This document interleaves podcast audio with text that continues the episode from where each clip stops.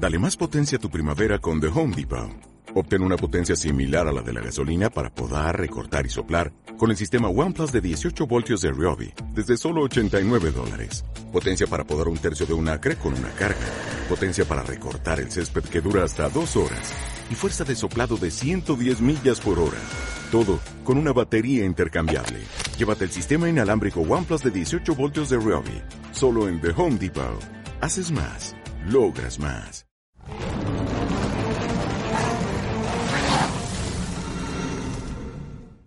Programa que desde la mitad del mundo pone al planeta a leer. Book 593. Con el gentil auspicio de GEMA, gestión empresarial de alto nivel. Muchísimas gracias a todos por acompañarnos en este episodio especial de Book 593 Escuela. Hoy tenemos una de nuestras entrevistas con los autores más destacados de la lengua española. Hoy me acompaña el escritor Oscar Vela, pero también estamos en un lugar espe eh, especial, el ex penal García Moreno, lo que fue la cárcel central de Quito, un lugar terrorífico aún cuando está abandonado, pero en el que nos hemos sentado hoy para charlar con Oscar, para poder estar un poquito más en el ambiente en el que vive el protagonista de tu última historia, Oscar. Ese era el objetivo de estar aquí. Y tú que lo conoces al protagonista de los crímenes de Barto, ¿qué nos puedes hablar de cómo vive Nelson? ¿Cómo es esa prisión donde está Nelson en la Florida? Eh, bueno, gracias Andy por una vez más por esta entrevista, por tu amabilidad eh, eh, y gracias por haber conseguido esto. La verdad es que uno se siente intimidado aquí cuando entra, ¿no? Es, es, es un horror solamente estar aquí hoy que, que está vacío este lugar. Eh, yo te contaba que tuve la oportunidad de venir acá hace muchísimos años, en el año 86, cuando entré a la universidad. Y, estaba todavía habitado y, era tremendo, ¿no? Fue, fue un, una visita impactante. Eh, hoy no deja de ser lo menos, ¿no? Es decir, sientes esa energía. Eh, yo te diría que eh, evidentemente Nelson no está en, una prisión como esta, la prisión de él no es un panóptico, como fue concebida esta, el penal García Moreno, pero no deja de ser una prisión. El Corredor de la Muerte es un sitio aislado dentro de esa prisión en Rayford.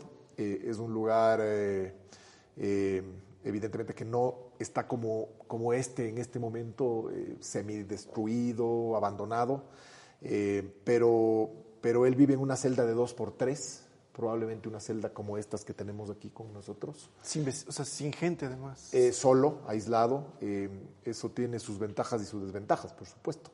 Eh, la seguridad misma de, de él, la, la, integridad de él, porque, porque no, no, está con nadie, pero también el aislamiento y la soledad. Uh -huh. es una celda muy similar a estas, creo yo, en tamaño, tal vez algo más pequeña, la de Nelson, con, con una sola cama una, una, una, cama, un servicio higiénico y un lavabo. Y, y tiene unas poquitas, pocas cosas de, de personales. De, puede tener unos libros y tiene sus cosas de aseo, básicamente. Eso es todo. Eh, y así vive él gran parte de su vida. Él sale pasando un día, tres veces a la semana para bañarse, 15 minutos, y luego les permiten salir eh, eh, un par de horas aproximadamente, una vez a la semana más o menos eh, para salir a un jardín, tomar algo de sol, y ahí es donde tienen señal de internet, entonces en, en un aparato que tiene él en un iPad, en un aparato de estos. Es cuando descarga sus películas. Puede descargar cosas, juegos, películas, ocasionalmente, cosas así. Muy limitado, ¿no? Porque evidentemente tienen restricciones, pero, pero digamos, eh, esa es su vida, ¿no? Metida en, metido eh, durante ya casi 22 años en una, en una celda como estas. Uh -huh. Estamos hablando de los crímenes de Barto, o mejor dicho, esta entrevista se da gracias a los crímenes de Barto. Esta novela salió hace unos pocos meses, ya va por la segunda edición. Yo no voy a hablar tanto del libro para dejar que los que no han leído, que creo que serán cada vez menos, lo descubran. En términos generales es la historia, la historia verdadera además, de por qué un ecuatoriano está preso en los Estados Unidos, cómo fue secuestrado desde aquí, llevado a la Florida, acusado de cuatro crímenes que no cometió y va ahí esperando su sentencia de muerte o su inocencia, ojalá, por casi 20 años. Sí, eh, sí, Andy, desgraciadamente esta es una historia, esta es una historia real, es una historia, como yo digo, que... De no ficción. Que sigue viva, es una historia de no ficción que sigue viva, además, porque eh, Nelson está allí, Nelson está preso todavía en el corredor de la muerte, es el prisionero más longevo de los Estados Unidos. ¿Él ya tiene este texto? Él no tiene todavía la novela. Como, como comprenderás, eh, eh, llevar libros o que, o que, lleguen libros para un preso es posible, es factible, desde librerías directamente autorizadas, pero un libro como este, con esa portada, con ese título, va a ser muy difícil que ingrese y que le permitan que, él, que lo lea. Entonces, eh, ya nos daremos modos para que, para que, le llegue el texto. Ya veremos cómo le va a llegar porque evidentemente él está deseoso de, de poder leerlo. Y, y, bueno, esta es una novela, como, como, te digo yo, es una novela que sigue viva porque eh, él está ahí todavía esperando sus, sus recursos y, y, creo que es lo que nos ha permitido hoy visibilizar una vez más el caso, el caso de Nelson, que ha sido lo más importante, la verdad, de este trabajo.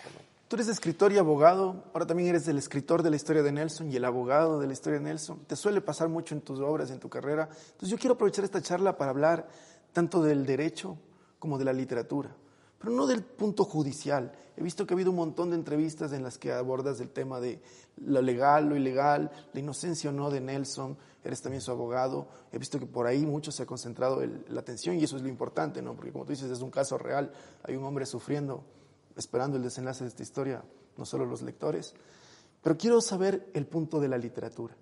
Y te empiezo preguntando cuánto es ficción, si es que algo es ficción, porque te conozco y, y sueles tener historias que son históricas, pero muy ficcionadas. Y tú lo sueles reconocer, o sea, has reconocido que tus dos novelas anteriores, por ejemplo, tienes la historia de un embajador ecuatoriano que salva judíos y que es una ficción, basada en un sujeto que de verdad existió y en su familia y en todo eso.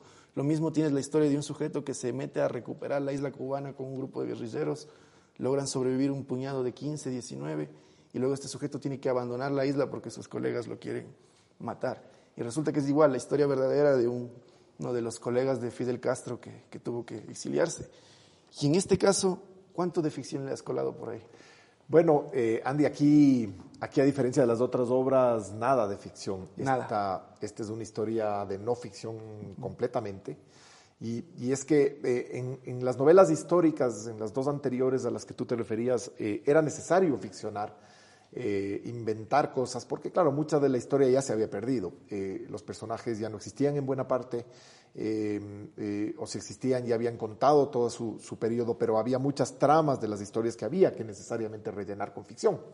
en este caso no, en este caso no, como digo, es una historia viva y esta es una historia real al 100% basada en los expedientes judiciales, en los expedientes policiales y en todo lo que sucedió en el caso de Nelson. Eh, eh, al, al, inicio de la novela eh, yo hablo y relato y narro cómo habrían sido los crímenes. Entonces, eh, allí en realidad tampoco hay ficción, más allá de que es producto un poco de la imaginación y de la idea de cómo podrían haber sido los crímenes. Está todo sustentado en el expediente judicial, en los informes forenses, en los detalles de cómo encontraron los cuerpos, de a qué hora entraron los asesinos, cómo habrían actuado los asesinos. Entonces, eh, no es ficción misma, sino está basado todo en las conjeturas, en las hipótesis, en las teorías del caso. Claro, a mí me pareció muy maravilloso y por eso yo decía, quiero aprovechar esta entrevista para hablar cómo el abogado, el investigador, el policía del FBI que igual investiga la escena, el fiscal, se parecen un poco al escritor cuando está buscando la historia, cuando está ahí viviendo los personajes, las escenas. Tú arrancas la novela contándonos cómo viajas con tu esposa y con el hijo de Nelson Serrano a recorrer la escena del crimen, a pasearse por esa, ese barrio del condado de Folk, donde está la empresa, a ver hasta la puertita porque no les dejan entrar, ¿cómo habrá sido? Y tú ya ahí empiezas a lanzarnos tu hipótesis, ¿no? De dónde debió parquearse el auto de los asesinos, por qué necesariamente son tres. Hay uno, un sujeto que fue visto en el auto, entonces debió ser el campana de los otros que entraron a asesinarlos. Claro. Pero todo esto tú te lo vas igual imaginando, poniéndote en la escena, ¿no? Uh -huh. No hay un derecho a pensar que lo mismo pasa con otros ficcionadores, como el, como el agente Tommy Ray, porque el policía que en cambio lo declara culpable a Nelson hace lo mismo, ¿no? O sea, él se imagina ahí, claro. pero a diferencia de ti, él no ve un auto con cuatro sujetos, sino que ve un superhombre con tres armas en la mano sí, a la vez. Sí, y tienes mucha razón. Eh, sí, es decir, al final, al final del día, eh, los juicios, los procesos judiciales, son, terminan siendo también una, una, ficción en la que tú tienes que convencerle a un jurado o a un juez, dependiendo del sistema. En este, en es este como caso, un debate como entre narradores. Ajá, y, exacto. Y, y, tú tienes que vender tu teoría. Y el otro abogado vende la teoría contraria y desarma tu teoría de alguna forma, pero intenta vender también su historia, uh -huh. ¿cierto? Y aquí en este caso eso fue lo que sucedió. La teoría del fiscal es la teoría de la policía, en definitiva. Es toda esta teoría fantástica de un tipo que solo entra a, cometer estos crímenes de forma, de forma brutal y maneja muy hábilmente dos armas, inclusive tres, la que desaparece de la escena. Eh, es, es, una historia que solo tú la podrías ver en las películas e inclusive en una película te resultaría inverosímil. Y eso es lo que de alguna forma se desarma en esta historia o yo intento desarmar en esta historia. Janet Nostroza ya hizo lo mismo en su documental. Ella desarma la teoría del fiscal respecto del viaje y de la imposibilidad de que todo eso hubiera podido suceder.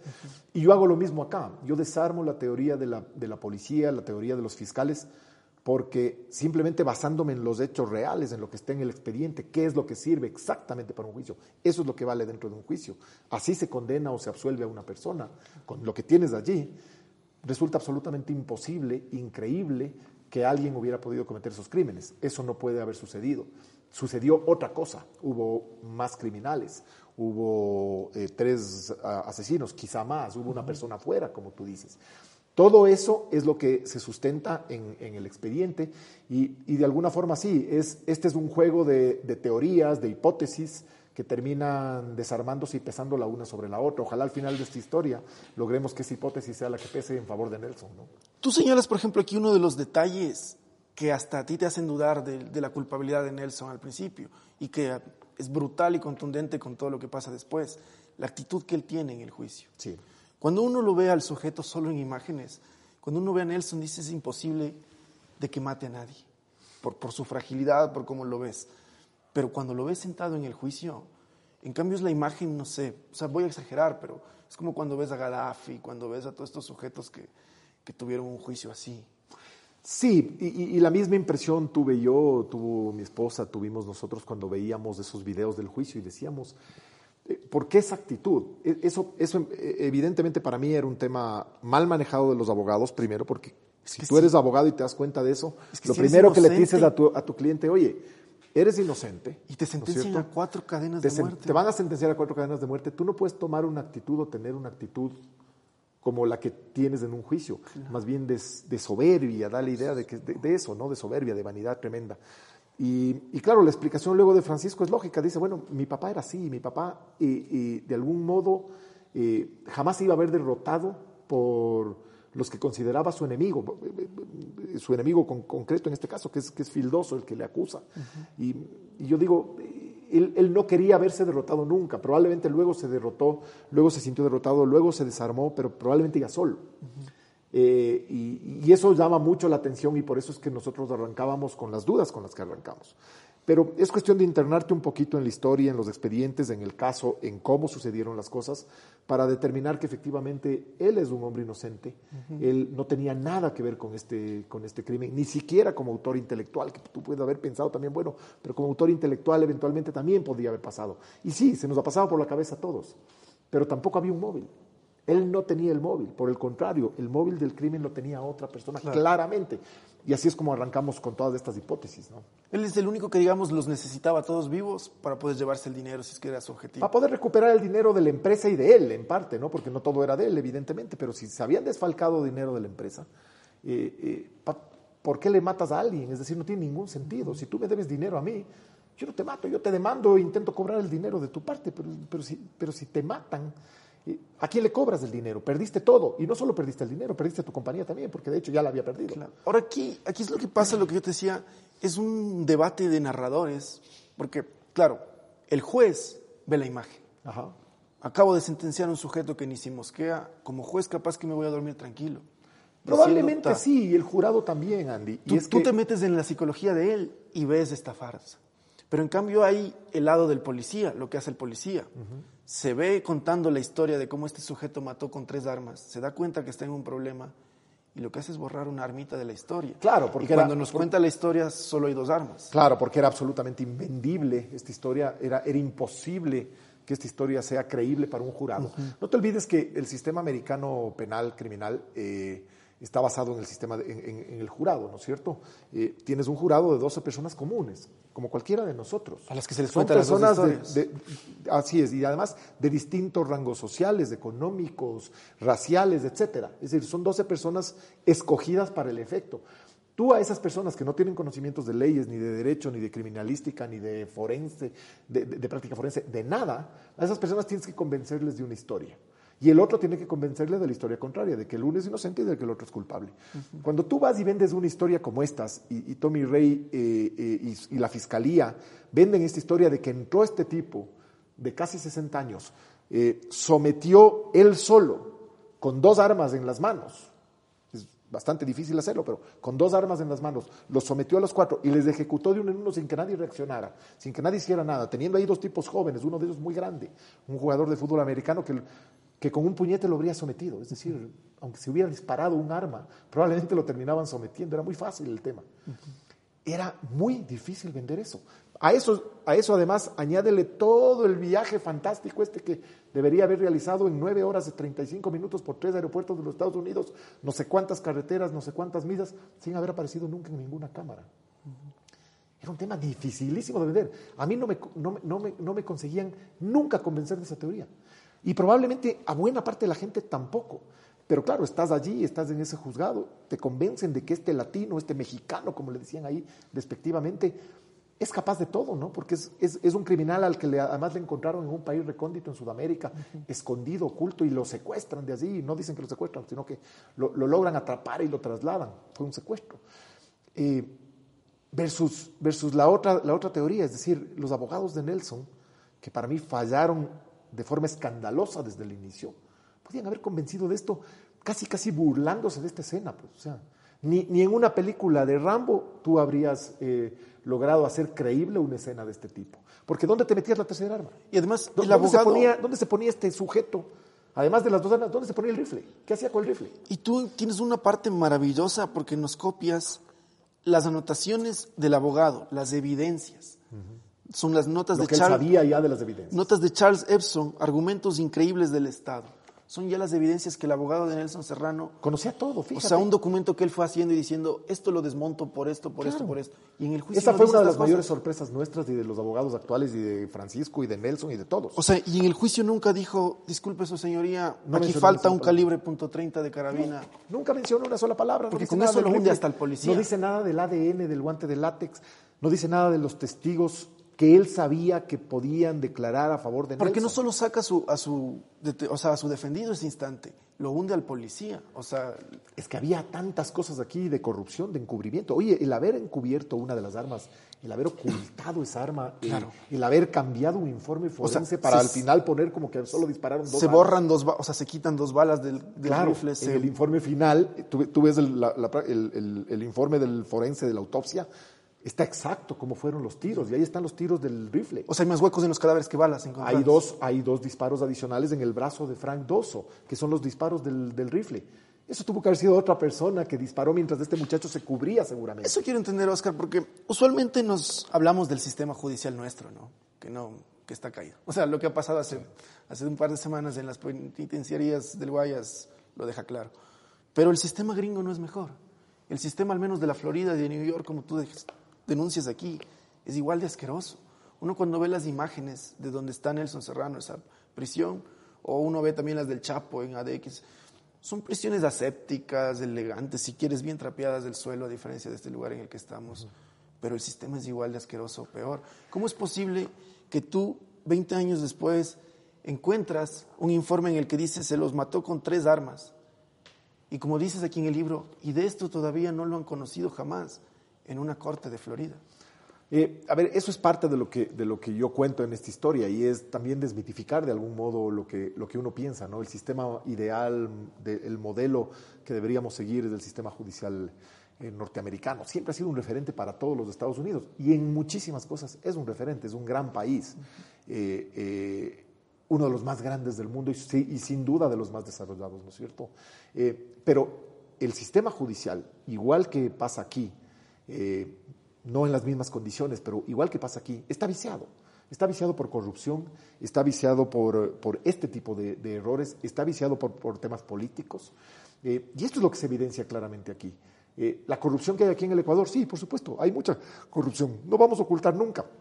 Allá también. El problema es que allá esos actos de corrupción, en este tipo de casos criminales, penales, pueden llevar a una persona a la muerte, a la, ejecución eh, por, pena de muerte. Y hay infinidad de casos, centenares de casos de gente que fue ejecutada y posteriormente, años después, a veces décadas después, declaradas inocentes.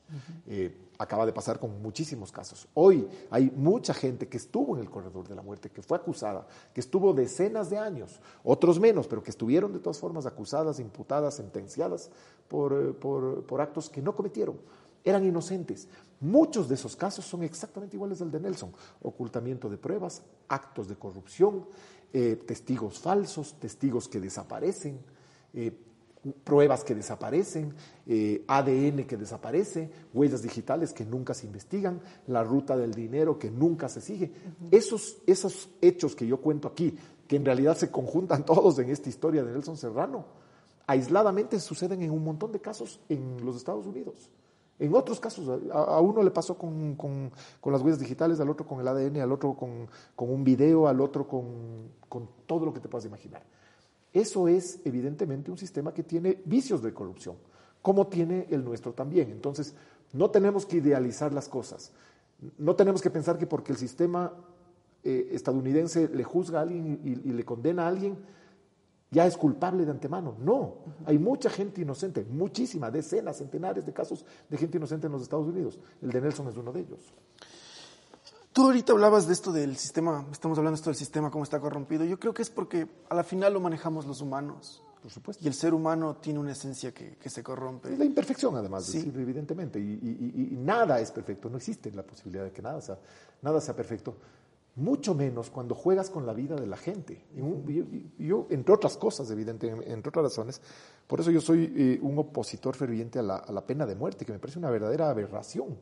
Eh, eh, que no tiene ningún sentido. Peor en un sistema que puede llegar a ser corrupto o que es corrupto claramente, claro. ¿no es cierto? Donde hay imperfecciones, donde hay innumerables errores como pasa aquí. Te vuelves solo un criminal más, ¿no? Eres un asesino más, eso es todo. Y, y, y ese concepto de la venganza del, del ojo por ojo sí. Bíblico o, o, inclusive anterior a, al, al, eh, desde el principio de los tiempos de la, de, de la humanidad sigue arraigado en nosotros. En Estados Unidos todavía hay claro. 30 o algo más de estados que tienen la, que tienen la pena de muerte vigente. Eh, deberíamos comenzar a pensar por ahí, ¿no? Es decir, ojalá se llegara a abolir efectivamente la pena de muerte, pero to todavía falta mucho tiempo para eso. Una de las cosas maravillosas de la novela me parece que, a pesar de que eres el abogado, a pesar de que obviamente la historia de Nelson ya te ha convencido a ti de, de su inocencia y por eso peleas totalmente desde una posición, ¿no? La de demostrar, de desmontar a los, a los otros. Tú no escatimas en mostrar también los lados, digamos, oscuros de, de cada personaje, uh -huh. que es lo que hace la buena literatura. O sea, solo en las malas novelas y en los malos libros los buenos son bien buenos y los malos bien malos. Pero la vida real es de que todos, todos ocultamos algo y, claro. y eso es lo que a veces nos incomoda, capaz cuando leemos un libro o lo que nos engancha, ¿no? Y en el caso de Nelson pasa que tiene esa amante. Uh -huh. Tiene un amante que es la que complica la historia porque él intenta ocultar unas cosas que no tienen nada que ver con el crimen, sino con su amante, o esa es la versión. Así es. Pero pasa lo que le puede pasar a muchos, ¿no? Se arma la, la duda. Y, la duda de, ah, justo ocultas un amante, no sé que ocultas algo más grave. Que... Claro, claro. Y a ver, y, y, es cierto lo que tú dices. Eh, este tema de la amante de, de, de Nelson fue un tema eh, complicado de, tocar y de tratar con, su familia. Y ahí noté que en buena parte eh, de, de responsabilidad en términos generales por este tema y por este caso y por la condena de Nelson es esto ellos no querían tocar abiertamente el tema del amante, el tema de que Nelson tenía un amante desde hace mucho tiempo, probablemente otras, eh, y, y, que esa amante juega un papel importante en este tema por un viaje que va a hacer ese día, que luego se frustra por un auto que se alquila en ese, ese mismo día. Si estos temas hubieran salido abiertamente, sin importarte que se trate de un amante... ¿Se le hubiera eh, podido sentar a ella o al, o al...? Y es algo que yo siempre les cuestioné, y dijo, ¿y por qué esa mujer esa amante, esa señora, lo que haya sido, no fue al, al, estrado. ¿Por qué no declaró? ¿Por qué no, ¿Por qué no se presentó?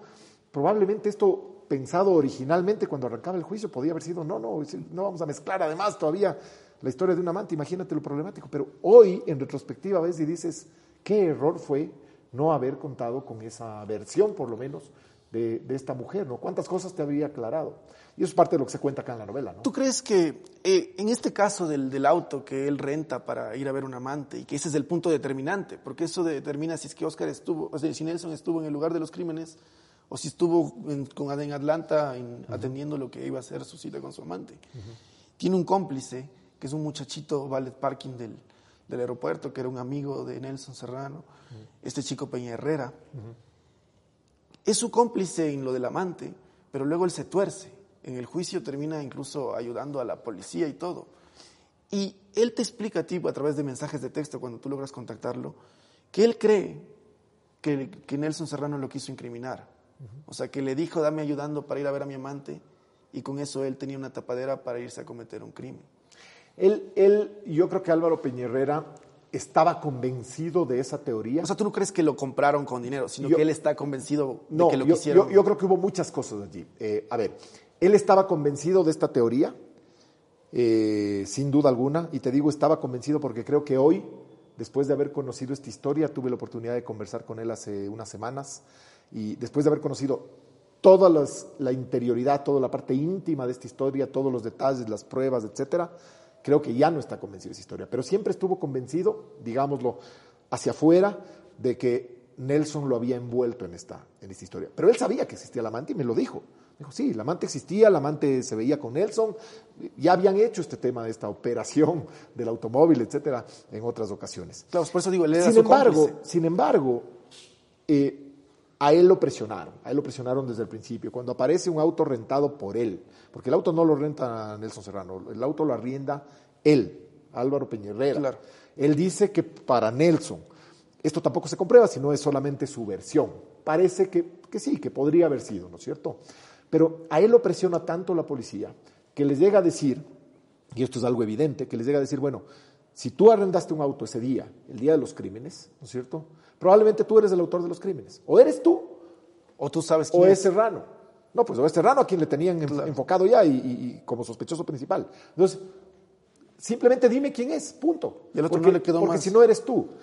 Y a él le amenazaron y le torcieron. Y él, de hecho, dice en, los- en las confesiones, en los interrogatorios durante el juicio, él dice varias veces, a mí me torcieron, a mí me quebraron, a mí me amenazaron. Pero además, además, queda la sospecha siempre latente. Nos lo negó el otro día conversando con él. Esto negó una vez más, como me negó a mí, que, que hubiera cogido algo de dinero. Pero queda siempre esa sospecha de que había una recompensa de 100 mil dólares. Por este caso, era una recompensa que todo el mundo sabía que existía y que si alguien entregaba o daba eh, eh, o ayudaba a la policía a capturar, en este caso a Nelson Serrano, ¿no es cierto?, podía cobrar esos 100 mil dólares. Y lo que dice en el interrogatorio es bastante extraño, ¿no es cierto? Bueno, él dice algo que todo el mundo podría decir. eh, a, na- a- a todo el mundo le vendría bien 100 mil dólares, por supuesto, ¿no es cierto? Pero ahí siempre queda esa sospecha. Y queda otra sospecha además. ¿Quién manejó el auto de regreso? Y esto es algo que yo le pregunté y me volvió a decir, no, yo no manejé ese auto, no manejó mi novia ese auto de regreso. Ese auto, ese automóvil salió del aeropuerto de Orlando a las tres y media de la tarde, Claro. de ese día, del día, del día de los crímenes. Y él salía a las 4 de su trabajo. Sí, y si lo manejó su novia y lo recogió y se fueron a Tampa, toda la historia calza. Lo que pasa es que él nunca va a admitir eso, porque él estaba amenazado de ser él el autor de los crímenes. Una cosa insólita, porque así como a Nelson, contra Nelson no tienen una sola prueba que lo ubique en la escena del crimen. Tampoco tiene Esta nada es una prueba Peña Herrera. circunstancial. Álvaro Peñerrera tampoco, porque lo único que podrían, de lo que podrían acusarte es que tú estuviste en Orlando el día de los crímenes, en un auto rentado en el aeropuerto de Orlando, que está a 90 millas de distancia de Bartow. Es como que estés entre Quito y la Tacunga y te acusen de un crimen cometido en la Tacunga mientras estás en Quito. Es que ahí no tiene nada que ver. Entonces, ese es el, e- esa es la práctica corrupta de alguna forma, el chantaje con el que operó la policía en este caso, y luego que utilizó la fiscalía para vender esta historia y convencerle a un jurado de que este señor que supuestamente había arrendado un auto podía ser el autor de Pero los es que también ahí entra de nuevo el poder del narrador, ¿no? Porque este policía se le acerca a Peñarrera, que es amigo de Nelson, y lo tuerce. Pero lo tuerce a punta de historias, o sea, lo tuerce a punta No, de... lo convence, de- lo convence Claro. con- psicológicamente, le, le convence y le, y- y- y le acaba. Yo cuando estoy leyendo esa parte, yo me imagino a mí mismo como, no sé si como abogado, como escritor, como policía, pero me imagino yo también teniendo que acercarme a Peña Herrera y decirle, oye, tu amigo te vendió. Claro. Y convencerlo de esa historia tomándonos unas copas, hasta que el propio Peña Herrera Está a mi disposición. Y, y puedes pensar un montón de cosas, ¿no es cierto? Le, le- le amenazó y le dijo, vas a ser tú el... ¿Sabes qué? Te voy a acusar a ti, tú eres el autor. Exacto, los claro, crímenes". claro. Punto. Tan fácil como eso. O simplemente, oye, ¿te interesa, recupe- ¿te interesa recibir una recompensa? Hay una recompensa aquí. Nos vamos a quedar todos callados. Esto evidentemente era ilegal si es que se dio, porque luego este hombre testifica en el juicio. Claro, claro. O sea, no puedes darle una recompensa a, alguien, a un testigo. Estás comprando un testigo. Si esto fue así y sale a la luz algún día, el caso se les desarma por completo en favor de Nelson. Si no es así, y, y- y Álvaro nos dijo la verdad, y Álvaro no tomó un solo centavo de eso, ok, lo quebraron de todas formas y le amenazaron, y eso sí dice varias veces. Claro, no es- Fue un testigo amenazado por la fiscalía. Él tenía que ir a contar esta historia para de alguna forma darle credibilidad a Es la que los abogados de la defensa también, porque vas del otro lado. Si fuera el abogado defensor, voy a ver a Peña Herrera y a llevarlo a mi departamento si hace falta y a ofrecerle yo mismo, don claro. Álvaro, usted ayúdenos, siéntese en el juzgado, Claro. saque a su amigo Nelson. Y fíjate, el, Álvaro nos contó algo y la última vez me volvió a ratificar. Yo, yo, ya, había- yo ya conocí esta historia. Él se reúne con Nelson Serrano antes de, de dar el, eh, de hacer uno de los interrogatorios que hacen la policía, Ya. el día anterior. Y él le dice, bueno, Nelson, me llamaron a esto, ¿qué hago? Y Nelson le dice, tienes que decir la verdad. Y el otro día me lo volvió a decir. Yo le dije, ¿qué te dijo Nelson? ¿Te dijo que mintieras? Me dijo, no, Nelson me dijo que dijera la verdad, toda la verdad. ¿Cuál era toda la verdad? Le digo yo, ¿cuál era toda la verdad, Álvaro? Me dice, lo del amante. Lo del amante. La historia del amante, esa era la verdad. y por un amante está preso. O sea, digamos por un lado, ¿no? Pero aquí hay otra, otra razón por la que está. Oscar, hay una parte. eh, A mí me encanta cuando la, liter- cuando la literatura es superada por la realidad. Cuando nos damos cuenta que los mejores ficcionadores del mundo nunca podrán estar a la par de la vida. Que cuando saques una cosa de tu galera de escritor, la vida siempre te mostrará un mejor punto de giro. Y aquí pasa una cosa inaudita. Porque Nelson Serrano logra salirse de Estados Unidos. Culpable o no, digámoslo así, dejémoslo abierto, logra llegar al Ecuador. En los tres, cuatro años de juicio y de investigaciones y el gran policía Tommy Rey investigándolo y cazándole los talones, nadie le pudo demostrar nada. Al punto que él vuelve al Ecuador. Y de repente una mañana es secuestrado del Ecuador para llevárselo a los Estados Unidos, metido en una perrera del viejo aeropuerto de Quito, metido drogado a un vuelo de América. O sea, ¿cómo pasan todas esas cosas en la vida real? Porque en Es- una novela yo no te creería. O sea, si tú lo hubieras puesto y esto fuera una historia de, Sí. de un ficticio, yo diría, ay, el Oscar se inventa ahí para sacarlo del país. Sí, es, es una historia, es una historia que si tú la contabas en clave de ficción, la gente te habría dicho es inverosímil. Claro, Es te hubieran acusado. Eso no pasa. Y, y- y- y menos pasa todavía, bueno, que te secuestren, ok. Que te metan en una jaula de perros, bueno, sí, para ocultarte durante una noche, ya, ok, digamos, es mucha imaginación del autor, ¿no es cierto? Pero de ahí drogado luego que te lleven en un vuelo comercial sin documentos es algo que no pasa nunca, ¿no? Jamás, bajo ninguna circunstancia. Porque este era un vuelo comercial de American Airlines. No lo ves ni en Narcos de No es un avión del gobierno americano en el que se los llevaron. No, un vuelo comercial donde necesitabas pasaje, pasaporte, cédula de identidad, algo que dijera quién eres. Es como si hoy día te conducen a ti al aeropuerto, te embarcan en un vuelo sin un solo documento y se te llevan. ¿Por qué? ¿Cómo? ¿Quién? Es decir, ¿a cuenta de qué alguien puede cometer esto? Y esto evidentemente se hizo con la complicidad de mucha gente aquí en el, en, en el Ecuador, Hay de un policías. documental, ¿no? Del señor Tommy Rey, en el que él, o Sí, sea, sí, de, la, sí. de la CBS, en el que el policía Y cuenta además cómo sobornó a los policías. muy feliz cuenta, ¿no? De que no le costó más de dos mil dólares. Así es, cuenta cómo sobornó a los policías, cuenta todos los delitos que cometió, abiertamente. Por eso a mí me alegra un montón de que aquí, en cambio, estemos contando los delitos de la Florida y de este mismo señor Sí, para que, para que se vea también que, que- que hay tanta corrupción, hay tantos vicios, hay tantos problemas, hay tanta perversión, también en un sistema como el de Oscar, tú que que estás llevando el juicio a la par, porque esa es la ventaja, ¿no? Ya quiero preguntarte del final, porque yo siento que el final fue lo que más te costó, al, al punto de que hay varios finales en el libro. O sea, hay varias veces que escribes del final, es- disculpen, pero se extendió el final, un epiloguito. Sí. Pero antes de llegar a eso, tú estás llevando el juicio. Y Dios mediante vas a tener esa chance de que haya la resentencia y luego la posibilidad del habeas corpus y de presentarle por fin a una corte, quizás no de la Florida, sino de un estado más justo, todos los casos. Y quizás ese día por fin se llame al señor Tommy Ray a sentarse ahí y estés así. ¿Qué le preguntarías? Es una muy buena pregunta, Andy. Eh,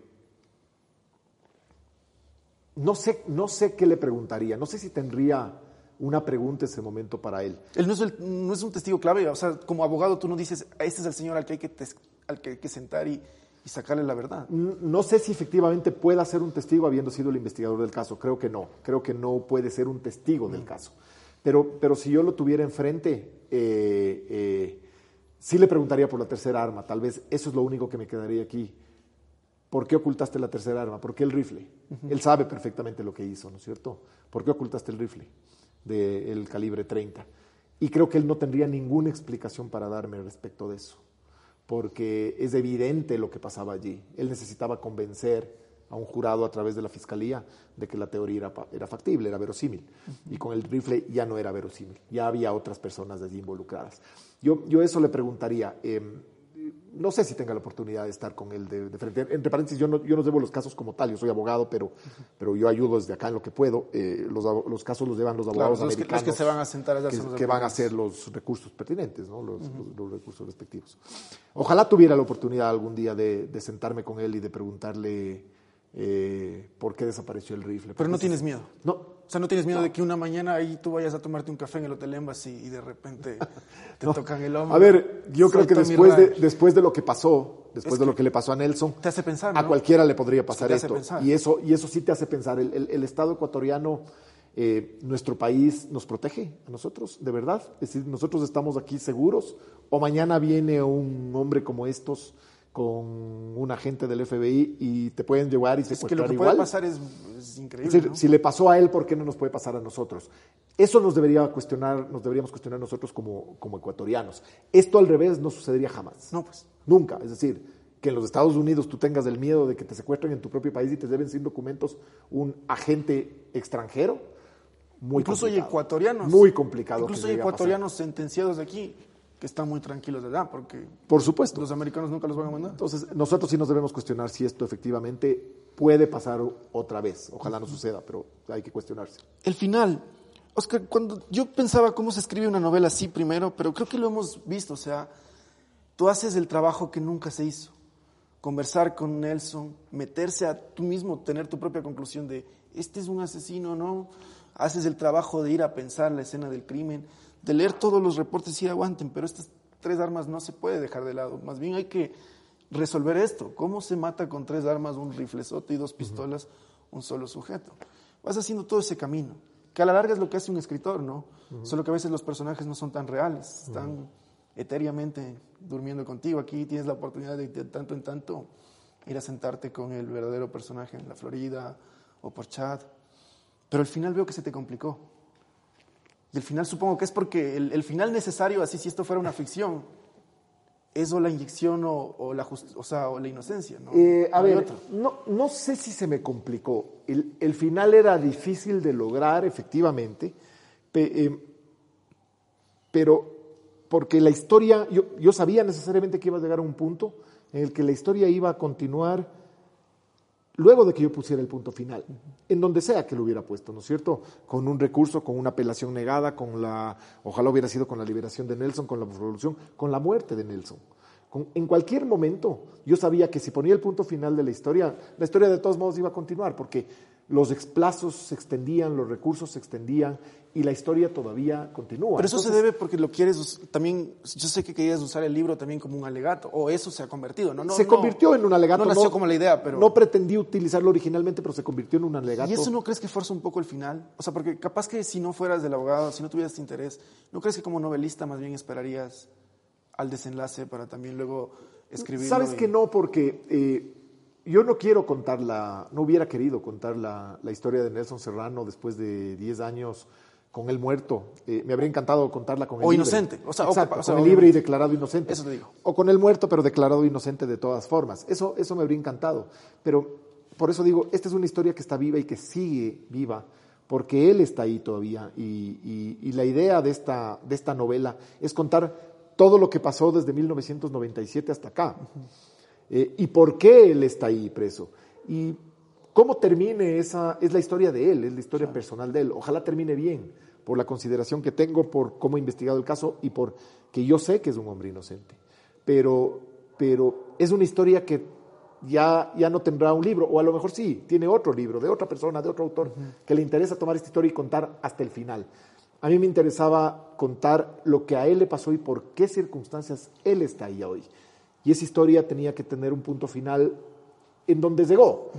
No era, no era fácil contar ese punto, ese, ese final, por eso es que tú ves que hay varias opciones de final, inclusive hay varias conjeturas y varias teorías que yo digo allí, esto probablemente es lo que pudo haber sucedido en un momento. A lo mejor eso llega a ser luego o a confirmarse luego en un proceso judicial, ojalá no. ¿Y te sentías cuando escribías una urgencia, o más que una urgencia, sentías cuando escribías que le estabas escribiendo a Nelson? Porque como tú dices, de alguna manera lograremos entrar este libro. Y no tenías un poco ese deseo de que Nelson en vida lea esta historia. Sí, tenía las ganas de que lea, pero más bien sentía que estaba escribiendo con la voz de Nelson. Es decir, eh, eh, no Sí, para Nelson, sino con Nelson. Dándole escribiendo lo que él sí, no puede. por- es decir, y, y- y- y hoy sé, porque él ya me lo ha dicho, lo hemos conversado y se lo ha dicho a su familia y todo, él siente por primera vez que esta es su voz. Es decir, él no ha leído el libro y él no sabe yo lo que pongo allí, él no sabe todo lo que yo cuento. pero que por fin se cuenta lo que él no Pero puede. él intuye y él siente por lo que la gente le dice, por lo que la gente le escribe, ha retomado la correspondencia con toda su familia, amigos, etcétera. Mucha gente ha vuelto a comunicarse con él por esto. O sea, mucha y él gente dice, no alguien habló por mí. No sé si mal o bien, a lo mejor luego el rato que lee me va a decir, oye, ¿cómo dijiste esto? ¿Cómo te inventaste tal cosa? A lo mejor, pero hoy estoy seguro que al menos siente la tranquilidad de que hoy escucharon de mí, por mí, por primera vez mi versión, porque él nunca ha podido hablar, él nunca contó esta historia, él nunca declaró en el juicio, él nunca le dijo nada a nadie. Y hoy finalmente tiene una voz. ¿Equivocada o no? Creo que no, porque es muy ajustada a lo que pasó en el proceso y a lo que intuyo que él siente y sigue sintiendo.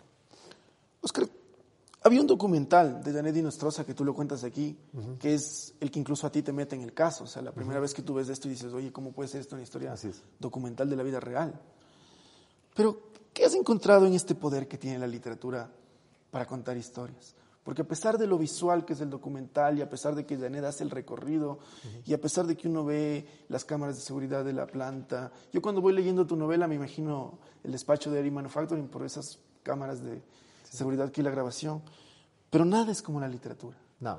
Nada, o sea, y, y la, la prueba es de que el documental hace tantos años no logró el efecto que hoy está logrando este, este libro. Sí, a ver, el, el- el documental que es, el- te diría, la primera investigación, la más importante de todas, la que arranca, en definitiva, al decirnos, hey, tenemos un inocente, un compatriota, un ecuatoriano que es inocente y que está acusado de estos crímenes atroces. Yo creo que fue decisivo en su momento. Y sí, no logró esa difusión. eh, quizá es mucho más efímero, mucho más pasajero un producto audiovisual que un libro. Un libro queda allí. Es el objeto que está ahí, en un velador, en un librero, en, en cualquier sitio, en una biblioteca. Ahí está ese objeto, tú lo puedes tomar y volver a leer.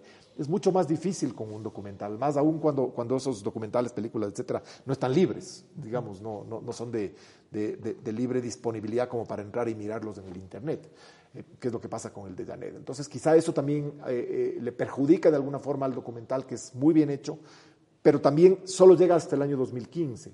Del año 2015 hasta el 2021 pasan muchas cosas y se descubren sobre todo nuevas pruebas a favor de Nelson, que es lo que sale ahora en esta novela. Y eso también ayuda a que la historia haga mucho más visible el caso de Nelson en el libro. Probablemente de aquí en 10 años a lo mejor necesitaremos otro libro u otro documental mucho más completo con toda la historia ya global y ojalá con un buen final. No, o sea, el final tiene que ser la inocencia. Ojalá. Y ojalá que también, y uno, y uno siente esa- eso de la justicia, ¿no? De si se paga o no. Pero créeme que cuando uno lee, entiendes eso que dices, ojalá que lo metan preso un día a ese señor rey, sí, de verdad. Sí, a muchos, a muchos Y otros. a todos, porque- y, a- y al porque fiscal hubo Agüero mucha y- corrupción. Y, a hubo todo aquel que en ocultó este una caso. prueba o algo. Así es. Cambiaron el identikit, o sea, Ojalá. el testigo visual hizo un gráfico que claramente. Ojalá no es- pagaran esa culpa. Que claramente no es Nelson. Y luego metieron otro en el juicio, otro dibujo hecho a base de Nelson. Es increíble. Oscar, para culminar, yo te quiero preguntar sobre lo que se viene. A mí siempre me interesa como qué se viene de los escritores porque sé que no descansan. A veces están solo rondando ideas, otros están trabajando en algo concreto. En tu caso, ¿qué se viene? Y no hay una tentación de contar otra de estas historias de la vida real que, que cause un impacto así. Eh, a ver, eh, Es un género literario muy interesante. es este. un género muy interesante. Es me que tu encantaría. novela ha servido para que todavía no tengo esa algo. todavía no tengo esa historia para contar algo algo similar a esto. A lo mejor a lo mejor llega pronto. Eh, metido en este en este mundo de, de- de la inocencia, de la prueba de la inocencia, etcétera, me encantaría contar otra historia. No la tengo todavía. Se viene más bien pronto probablemente un libro de cuentos que, que sería el primero que yo publicaría. Son cuentos que he recopilado durante muchos años. Eh, y es un libro que está prácticamente hecho. Eh, yo creo que eso se viene antes. Tengo la idea de una novela que no, no la puedo anticipar todavía. Estoy trabajando, ya de hecho estoy investigando, estoy trabajando en una novela que también tiene tintes eh, históricos, no tiene nada que ver con temas criminales, sino más bien con, hechos históricos, con personajes bastante siniestros. Y, creo que me voy por ahí, por esa línea, pero es una, es una novela que probablemente necesite todavía mucho tiempo porque está recién esbozándose, digamos. Y, y por otro lado, este libro de cuentos es probablemente lo que, lo que venga antes, en, en algún momento. Y ahora sí, de verdad, para concluir, Oscar, y esta ya es una pregunta como de derecho. A mí me gusta mucho ese punto que tú tienes de la pena de muerte. Ahora que estás en este caso, un ecuatoriano sentenciado a pena de muerte. El otro día, hace unas semanas, pasaba lo de las prisiones mm. y ha conmocionado a muchísimos. Pero también hay una población que dice, bueno, se están matando entre asesinos, que se maten nomás. ¿Qué piensas de eso? O sea, de... No, me parece, me parece increíble que se pueda solamente decir eso. Imagínate, es decir, eh, eh, ni siquiera, si, aunque fuera cierto eso, que se están matando entre bandas, entre asesinos, todavía sería perverso pensar enseguida que puedes dejar que se maten o permitir que se maten. Eso es una, una locura. Pero estás hablando también de gente inocente, ojo, es decir, ahí murió mucha gente inocente, gente que estaba presa por alimentos, gente que estaba presa por, por, por problemas de, de, de, tráfico de drogas eh, menor. Es decir, eh, había de todo allí y es, y es, y es un verdadero es que horror. Ojalá, que... ojalá en algún momento, Andy, logremos que, que el sistema judicial, eh, el sistema penitenciario, sobre todo ecuatoriano, cambie y que logremos tener verdaderos centros de rehabilitación, porque aquí no, no, existe un solo centro de rehabilitación en ningún lugar. Fíjate esto, esto era teóricamente un centro de rehabilitación.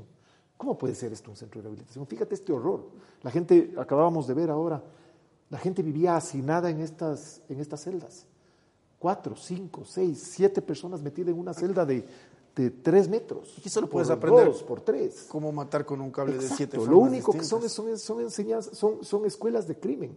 Eh, la gente sale mucho peor de aquí que como entró, muchísimo peor. Si no sales muerto, sales peor. Entonces, ojalá se lograra efectivamente crear centros verdaderos de rehabilitación donde la gente pueda trabajar, donde pueda aprender oficios, donde pueda estudiar derecho, donde puedan probablemente vivir con tranquilidad, aunque sea aislados. Uh -huh. Yo te digo, yo preferiría mil veces vivir aislado. Conozco ahora el caso de, de, Pablo Ibar, del español Pablo Ibar, que es muy similar al de Nelson en la Florida. Es un caso emblemático también. Igual, y justamente. Él está 27 años ya en la prisión. Le acaban de trasladar hace cuatro años a un centro de reclusión normal. No al salió del corredor de la muerte porque le redujeron la pena y pasó a un centro de rehabilitación. Y le escuché el otro día decir que tenía miedo, que tenía terror, porque a los pocos días que llegó a la prisión, su prisionero, su compañero de celda murió acuchillado, mientras él estaba comiendo en un comedor. Alguien lo entró y lo mató. Eso no pasa en el corredor de la muerte, fíjate, porque viven solos, viven aislados. Tienes esa, ese, ese problema también, pero no sé qué es mejor y no sé qué es peor francamente. Entonces, ojalá aquí efectivamente se pudiera cambiar radicalmente la situación penitenciaria, que es dramática, ¿no? que es lamentable. Y, y, solo así probablemente podamos nosotros comenzar a ser una sociedad muchísimo más justa, porque gran parte de lo que sucede en las, en, en las prisiones nuestras es derivado de la injusticia. La gente que está allí, el 99% de esa gente, nunca tuvo oportunidades de nada. De nada, en absoluto. Ni siquiera estudiaron. Ellos nacieron en el mundo del crimen de alguna forma la sociedad debería aprender a corregir eso, deberíamos entender eso para poder corregir. Ojalá se dé. Uh -huh. Y el otro día yo veía un documental de un preso del que también se había escrito un libro. El documentalista le iba, el escritor documentalista le iba a regalar su libro.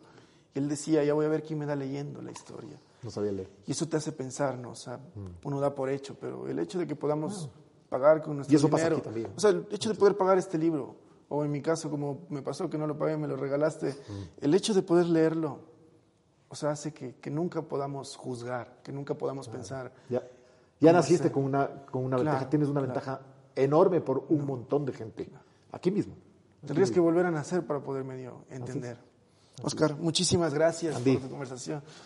Muchas gracias por otra vez. A todos ustedes igual muchas gracias por acompañarnos. Espero que hayan podido aprender un poquito de literatura y si no, de la vida, que es de lo largo lo que va la literatura, no es una parte de la vida, el arte, la escritura, la literatura.